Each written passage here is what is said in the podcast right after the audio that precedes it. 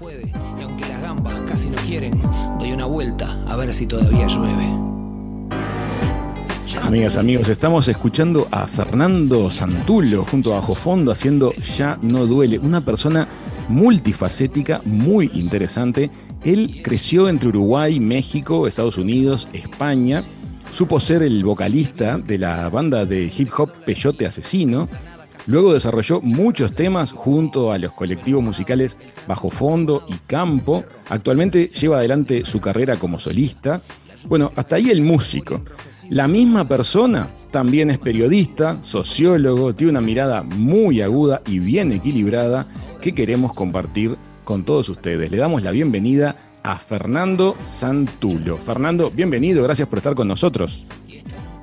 ¿Qué tal? Buenas tardes, muchas gracias por la invitación. Es un placer tenerte en la mesa de Hijos de Punta. Fernando, vos te criaste pasando por muchas ciudades. Has mostrado distintos intereses, profundizaste en tus intereses, cruzaste varios géneros musicales. ¿Qué importancia tiene la curiosidad para un tipo como vos? Bueno, me parece que, la curiosidad es, la, principal herramienta que tenemos los humanos para, conectarnos con el mundo. Eh, la curiosidad es lo que nos hizo este, salir de la cueva, desarrollar herramientas, eh, digamos, conquistar el fuego. Eh, estoy empezando muy atrás, ¿no? Estoy empezando en la caverna. Pero, digamos, la curiosidad es el motor que impulsa a uno a hacer cosas. diría que la curiosidad es casi lo opuesto de la, de la comodidad. La comodidad es quedarse en el lugar que uno ya conoce y la curiosidad es intentar meterse en un lugar del que uno no sabe mucha cosa. En mi caso, la curiosidad fue una forma también de intentar armarme una especie de piso. Es decir, yo me fui muy chico a México.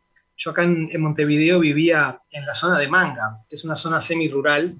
Entonces, eh, mi, vida, digamos, a los ocho años era eso, eran eh, grandes extensiones de campo, algunos amigos, perros, los compañeros de la escuela, y de golpe me vi trasplantado al, al, corazón de la Ciudad de México, que era otro, otro universo. Entonces, eh, una de mis preocupaciones fue, eh, una de las primeras preocupaciones que recuerdo fue averiguar a dónde iban los ómnibus que pasaban por la puerta del hotel en el que nos estábamos quedando cuando llegamos. Entonces, yo siempre, capaz que sin saberlo, ahí estaba como plantando la semilla, digamos, de, de ese querer encontrar, querer entender por qué uno está parado donde está parado y cómo puede uno moverse hacia otros lugares. Por supuesto, es mi versión. cada quien tendrá su propio recorrido en ese, rubro. Es muy lindo porque lo que decís vos de la curiosidad como motor, no hay duda que está muy activa en ti, que te ha llevado al campo de la música, al campo del periodismo, al campo de la sociología. En particular, quiero conectar esos dos mundos, el de la música, el de la sociología, con esta, con esta pregunta. El, hip hop es, es un género que, que se asocia como con la rebelión ante las desigualdades. De hecho, el, hip hop en sus inicios fue un género que, le dio voz a minorías, a distintas minorías. Y tú, de hecho, fuiste parte de ese movimiento con Peyote Asesino en, nuestro país. Pasaron muchos años de ese periodo y aquí viene mi pregunta. ¿No sentís que se ha terminado construyendo como un edificio medio raro en cuanto a lo que se puede decir y lo que no acerca de minorías en cuanto a lo políticamente correcto. ¿Cómo ves ese tema eh, en el Uruguay de hoy? Sí, yo creo que en realidad no es, no es solamente en torno a lo que se puede, eh, en torno a lo que se puede decir o no sobre minorías, es, es más general. A ver. Eh, claro, la, la, la, idea de lo que se puede y no decir se ha ido extendiendo a prácticamente cualquier ámbito, ¿no? Y se ha ido como asociando digamos, las cosas se han ido desplazando de lo que opinaba eh, no sé quién, o sea, los, los, argumentos importan menos por el argumento en sí que por quién lo dice, por el lugar desde el cual se emite el argumento. Entonces, eso ha logrado que determinadas opiniones sean descalificadas desde el origen. Es decir, si vos se supone que perteneces a un grupo privilegiado, no podés opinar sobre tales y cuales cosas que eres exactamente simétrico con lo que se decía hace 50 años. Si perteneces a determinado grupo, por ejemplo, si sos mujer, por ejemplo, si sos pobre, por ejemplo, si sos este, eh, cualquier otra cosa, tu opinión estaba descalificada por tu origen. Ahora eso se, ha invertido, o sea, las opiniones femeninas, por ejemplo, eran tradicionalmente eh, despreciadas o poco consideradas. Eh, ¿Por qué? Porque las decían mujeres. En determinado momento nos dimos cuenta de que todo eso era una, idiotez y lo que importaba de las opiniones no era quién las emitía, quién, las emitía, sino lo que estaba diciendo en esa opinión y los argumentos que se presentaban. Yo creo que con, con, la corrección política es una cosa que empieza muy bien, es decir, es una cosa que empieza eh, reconociendo precisamente esto, que determinadas opiniones eran descalificadas por quien las decía. Yo tengo la sensación de que todo eso ha dado como un giro, eh, un vuelco, y que ahora ocurre lo mismo, pero en una dirección eh, distinta. Ahora hay opiniones que son descalificadas porque, se, porque quien las tiene se supone que ocupa un punto de vista privilegiado y eso tiñe toda la opinión y la hace no válida, digamos. Entonces, eh, eh, yo, creo que se ha generado, es, algo que empezó como una buena idea y que como tantas buenas ideas termina dando vuelta y, convirtiéndose en todo aquello que dice querer combatir. Eh, sí, acá en el programa hemos estado conversando con distintos invitados acerca de tiempo de polarizaciones ideológicas. Em, en un artículo reciente, tú escribiste, te cito, si la idea de ciudadanía no vuelve a su lugar central, cualquier ciudadano podrá ser linchado bajo el mandato que dicte la moda ideológica indignada del momento. Y de ese incendio no te va a salvar nadie, ni la derecha ni la izquierda. Em, es un punto de vista muy, muy rico, eso de la moda ideológica indignada del momento.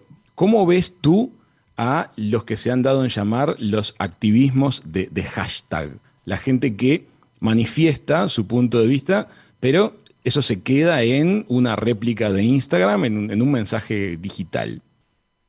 Mira, hay, hay, un. Sí, yo creo que ocurren. Eso pasan un par de cosas ahí que, las estamos pasando por alto. Los humanos tenemos una especie de, de condición, que no sé si está buena o no, la de si podemos hacer algo, vamos y lo hacemos. Y después nos cuestionamos sobre si estaba más o menos bien o mal hacerlo.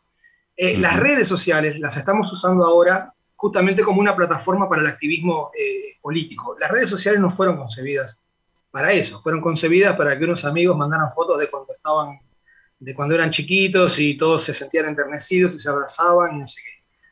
Desde el momento en que las empezamos a utilizar para una cosa diferente, estamos usando una herramienta que no es, quizás no sea la herramienta adecuada. ¿Por qué digo que no sea la herramienta adecuada? Porque el debate entre ciudadanos tiene que ser en persona. Si vos no tenés, si vos no le pones el cuerpo a las ideas, si vos no estás eh, conversando con el otro de manera real, eh, no es un debate entre ciudadanos. Es un debate entre alguien que puede ser un ciudadano o alguien que puede ser un anónimo eh, este, y que hizo una cuenta para romper un poco las bolas, entonces este, se dedica a eso, a trolear y a no sé qué, con lo cual ese debate no difícilmente llegue, llegue a, buen puerto. Con un problema extra además, y es que a diferencia, por ejemplo, de las, de las tradicionales organizaciones ideológicas, por ejemplo, los sindicatos, eh, los sindicatos tienen una trayectoria, tienen una propuesta política y la sostienen eh, en, el mundo real de manera constante a lo largo de años y años, reivindican determinados cambios en la ley, lo, discuten, los llevan al Parlamento, discuten con políticos, etc. La dinámica de las redes sociales no tiene nada de esa trayectoria que tiene, la, que tiene el debate político tradicional. Eh, de repente se juntan 50 anónimos porque se calentaron con no sé quién y van y le tiran arriba lo que se conoce como shitstorm, que es literalmente tormenta de mierda, que no tiende, no intenta ni busca transformar nada de fondo, intenta señalar a alguien en la red por algo que disgustó. Esos 45 anónimos o semi-anónimos no necesariamente van a ser los mismos que se junten para caerle a otro que dijo otra cosa. Es decir, no se construye una trayectoria, no hay una, no hay una, e, e, esto hay un, no, se construye, lo de la trayectoria para mí es importante porque eh, solo a través de la trayectoria se hace política, es decir, solo a través, y, lo, presencial también es importante, o sea, solo a través de personas discutiendo y conversando frente a frente, debatiendo frente a frente, es como se logra procesar los cambios políticos. Así es como funciona un parlamento. Y lo que hemos hecho últimamente es convertir las redes en una especie de parlamento medio psicópata, en el cual no hay nadie conversando eh, cara a cara con otro, y sobre todo no hay interés de construir eh, una visión eh, política de largo plazo. Lo que hay es una suerte como de descarga inmediata, que es como una especie de, es como cuando tomás, este, en lugar de comer, tomar azúcar, tomás esas porquerías que hacen las veces de azúcar. Bueno, las redes sociales son como el sucaril de, de, la política, ¿no? Es una cosa que, parece ser azúcar, pero que después cuando la probás resulta que es bastante más fea que azúcar. Tú sabes que este, leyendo varias de tus columnas en Semanario Búsqueda, vimos que em, a medida que van sucediendo eventos políticos que tienden a que la mirada del gran público se polarice, mm, tu mirada propone que la gente investigue, que la gente averigüe, que pregunte, que trate de llegar al dato real antes de empezar a etiquetar a los que están en alguna de las muchas veredas de enfrente que, podemos tener. Eh, ¿Notás que en Uruguay hay un clima adecuado en la clase política en cuanto al diálogo en este, en este momento? ¿Cómo ves la temperatura de lo que son las, fuerzas político-partidarias de Uruguay en, relación a, irse escuchando mutuamente? Bueno, lo, primero, lo primero que quiero aclarar es que todas estas opiniones las hago no como sociólogo ni mucho menos, sino como eh, ciudadanos de a pie, es decir, eh, eh, los sociólogos necesitan, eh, trabajan de otra manera, ¿no? No, no, son solo opiniones basadas en, impresiones y, cinco datos que encontrás para una columna. Eso es una. Yo por eso mis columnas no las firmo como sociólogo. La, sociología requiere de un contraste y una investigación mucho más largas. Dicho esto, Bien. si comparás con la región, Uruguay tiene un talante, la clase política uruguaya tiene un talante bastante más negociador que, en la región, especialmente en Argentina. Y de hecho esto ha sido así históricamente. Uruguay tiene una tradición de debate parlamentario muy larga, que tiene ya más de 100 años y, muy sólida. Ahora, otra cosa es si en este momento o en otros momentos se ha usado esa herramienta y esa, esa tradición de manera sensata. A veces ha alcanzado con que alguien tenga mayoría absoluta y, este, y como se decía en las asambleas estudiantiles, vas con el yeso en el brazo y, y votás este, sin discutir absolutamente nada, eh, eh, o sí, otras veces eh, ha, faltado colaboración a nivel, parlamentario. Justo en la última columna mencionaba algo, en la que, salió publicada esta semana, digamos, mencionaba alguna cosa sobre las leyes que, son aprobadas y que no, o que no son aprobadas o que no se reglamentan. Yo creo que la, la función del legislador no es solo aprobar leyes, sino eh, lograr, intentar buscar los consensos más amplios posible o, aunar tantas voluntades como pueda para que las leyes nazcan con el mayor apoyo posible. ¿Por qué? Porque si mañana o pasado mañana perdés la mayoría absoluta y votaste una ley con la cual tenías a la mitad del Parlamento en contra, es muy probable que esa otra nueva mayoría absoluta intente darle una patada a la ley que vos votaste antes. Es decir, no alcanza con votar leyes, hay que votarlas con amplios consensos atrás. Eso implica una cultura política que en Uruguay no está muy desarrollada, que es la cultura de los pactos de Estado.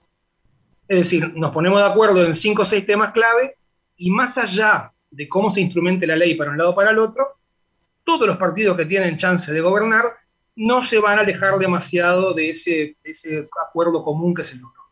Eso es bastante común en Alemania, en España en algún par de temas. quiero decir que es, parte de una tradición de las, democracias eh, consolidadas.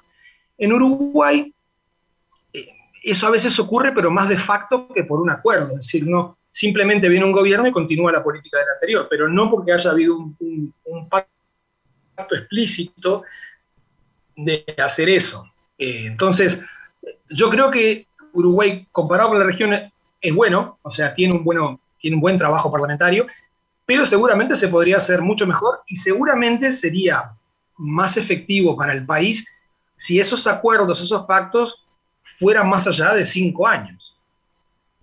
Si no, nadie se siente en la responsabilidad de lo que vaya a pasar dentro de 10 o 15 años. ¿Y por qué crees que el periodismo de Uruguay tiene todavía tanto más espacio para ser objetivo y sereno que el de los países vecinos. Es decir, ¿por qué le pasa a los países vecinos que no logran este, celebrar, como por ahora se viene sosteniendo en Uruguay, esta, esta diversidad de pareceres? Yo creo que tiene que ver con las tradiciones políticas de, cada lugar, ¿no? Si, vos mirás la, historia política de Uruguay durante todo el siglo XX, salvo el, momento cortito de la dictadura de Terra y luego la dictadura militar de los 70-80, el resto del tiempo la, institucionalidad uruguaya eh, demostró ser, ser bastante sólida y bastante efectiva a, la hora de generar legislación y a la hora de generar eh, cambios en la realidad. Yo creo que eso también, eh, si vos mirás la historia política de Argentina, por ejemplo, tiene mucho, han habido muchos más golpes de Estado, hay mucho más tironeo en, la política, es como todo más extremo.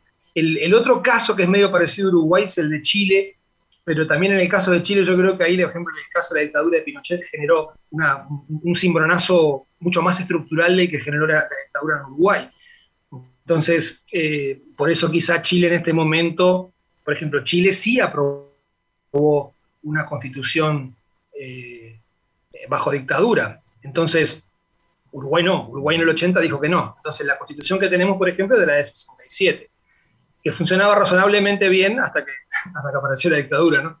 Pero a lo que voy, eh, en Uruguay hay como también una mayor confianza en las instituciones democráticas. Por poner un ejemplo, cuando se anunciaron los resultados de, la última elección y hubo que ir, este, había que mirar voto por voto y se supo que se iba a tardar una, más o menos una semana, no hubo un solo actor político importante, ni nada que, yo conozca, que no sea importante tampoco, que pusiera en duda que ese conteo se iba a llevar a cabo de manera absolutamente normal. Yo tenía amigos argentinos que me decían, pero ¿y no tienen miedo de un fraude? Y la verdad que no, porque la, eh, institución electoral uruguaya en, ningún momento ha dado la menor señal de no ser eh, absolutamente seria. ¿no?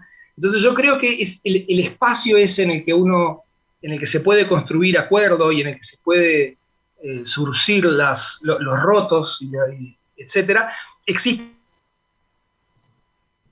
en la medida en la que vos también confías en eh, yo creo que en los países de la región no es tan clara esa confianza como, como la tenemos acá en Uruguay. No estoy diciendo que sea perfecta y que no sea mejorable, al revés. Cada una de mis columnas intenta hacer un señalamiento de lo que se podría este, mejorar o de lo que no está tan bien. Pero digo, para mí ese ejemplo es clave. durante esa semana yo no vi a ninguna persona que estuviera loca pensando en fraude. Y de hecho, no, ocurrió, y no, ocurrió, por lo menos de la recuperación democrática para acá en el 85, esa sospecha no ha existido en ninguna elección el quiebre de la confianza entre los pueblos y sus clases políticas históricamente siempre ha sido una, una, receta desastrosa. Crucemos los dedos y hagamos nuestro esfuerzo para que desde los medios de comunicación, desde el periodismo, desde las amistades, desde todos los ámbitos que sea posible, invitemos a escuchar al otro, a reflexionar juntos, a apoyarnos en datos firmes y llevar adelante una vida en, una sana y, mejorable democracia. Vamos a cambiar ahora un poquito el eje. Es un placer escucharte hablar acerca de política y de, sociología, pero quiero volver un poquito a otro campo de tu, capacidad, que es la música. Después de, todo el periodo de Peyote Asesino, de todo lo que armaste en España, eh, con Cato, de lo de mm, eh, bajo fondo y de campo. ¿Estás volviendo a Peyote Asesino? ¿Esa es la situación?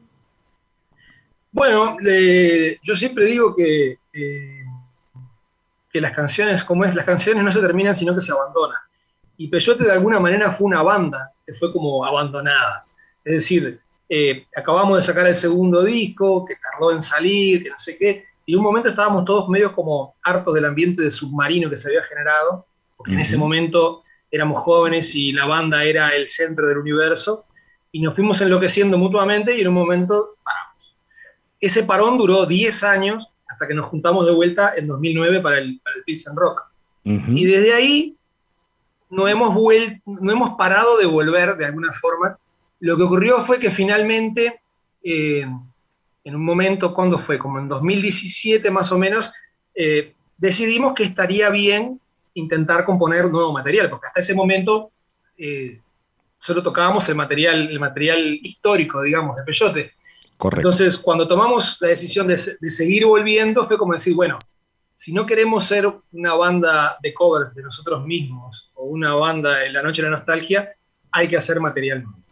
Entonces, bien. Eh, yo diría que el disparador de esta vuelta de Peyote Asesino tiene que ver con ese no querer ser una banda de cover de, de nosotros mismos y, y, y querer mostrar eh, eh, una música nueva que sea Peyote, pero que sea Peyote en, en, en, este momento y que tampoco sea ninguna de las otras cosas que hacemos todos por separado. Claro. De hecho, todos los demás, o sea, todos los miembros de, de, la banda hemos hecho otras cosas musicales, pero el Peyote es una entidad que tiene una especie como de, de vida propia medio, medio este, extraña y que, y que efectivamente no depende de cada uno por separado, sino del, del conjunto, ¿no? Recordemos. Entonces, que básicamente es... es eso. Peyote está volviendo porque. Sí. No, quería comentar con la audiencia que recordemos que Peyote es una banda que ha sabido tener en, en sus distintas formaciones y colaboraciones músicos tremendamente destacados. Estamos hablando de Luciano Superviel, estamos hablando de Juan Campodónico y muchos más que han ido aportando este, realmente sus músicas, su capacidad creativa, sus letras a una banda que tiene una identidad de alta potencia. Los que quieren volver a ver a Peyote Asesino o verlos por primera vez, ¿qué, podemos, qué invitación podemos extenderles, Fernando? Bueno, por lo pronto eh, llevamos en este año complicado para, para, mostrar cosas nuevas y sobre todo para tocar en vivo, llevamos ya editados eh, dos sencillos. Sacamos en octubre una canción que se llama Vos no me llamaste, uh -huh. sacamos con su respectivo video, y hace un poco menos, hace como cosa de un mes, más o menos, mes y medio, sacamos eh, La tumba de los crack. Son Bien. dos canciones nuevas de Peyote, y la idea nuestra es seguir presentando hasta que aclare un poquito el panorama de, de, de toques en vivo y, y, vuelva a tener sentido 100%, eh, tenemos la intención de adelantar un par de canciones más. Eh, el, el, domingo pasado tocamos en medio y medio, en Portezuelo, uh -huh. y aprovechamos para estrenar, estrenamos dos canciones, La tumba de los cracks, que nunca la habíamos tocado en vivo, y adelantamos una canción que le llamamos La Milonga, que se llama Es lo que hay, y que esa no solo la hemos, no, o sea, no la hemos presentado, ya está grabada, pero no la hemos presentado, y la, la, tocamos en vivo en una especie de estreno universal, o por lo menos Muy bien. Preestreno ante este, el público. Y de, sí, bueno, fue un estreno, ahí va, fue un estreno eh, sin, pasar por, sin pasar por radio, sin pasar por, por Spotify ni nada. Claro. Y, y, la próxima cosa que tenemos, justamente para mostrar esas canciones en vivo, es en el 4 y el 5 de marzo, vamos a estar tocando en la trastienda de Montevideo este, justamente las viejas canciones de Peyote y adelantando ya una parte importante del, del, nuevo disco.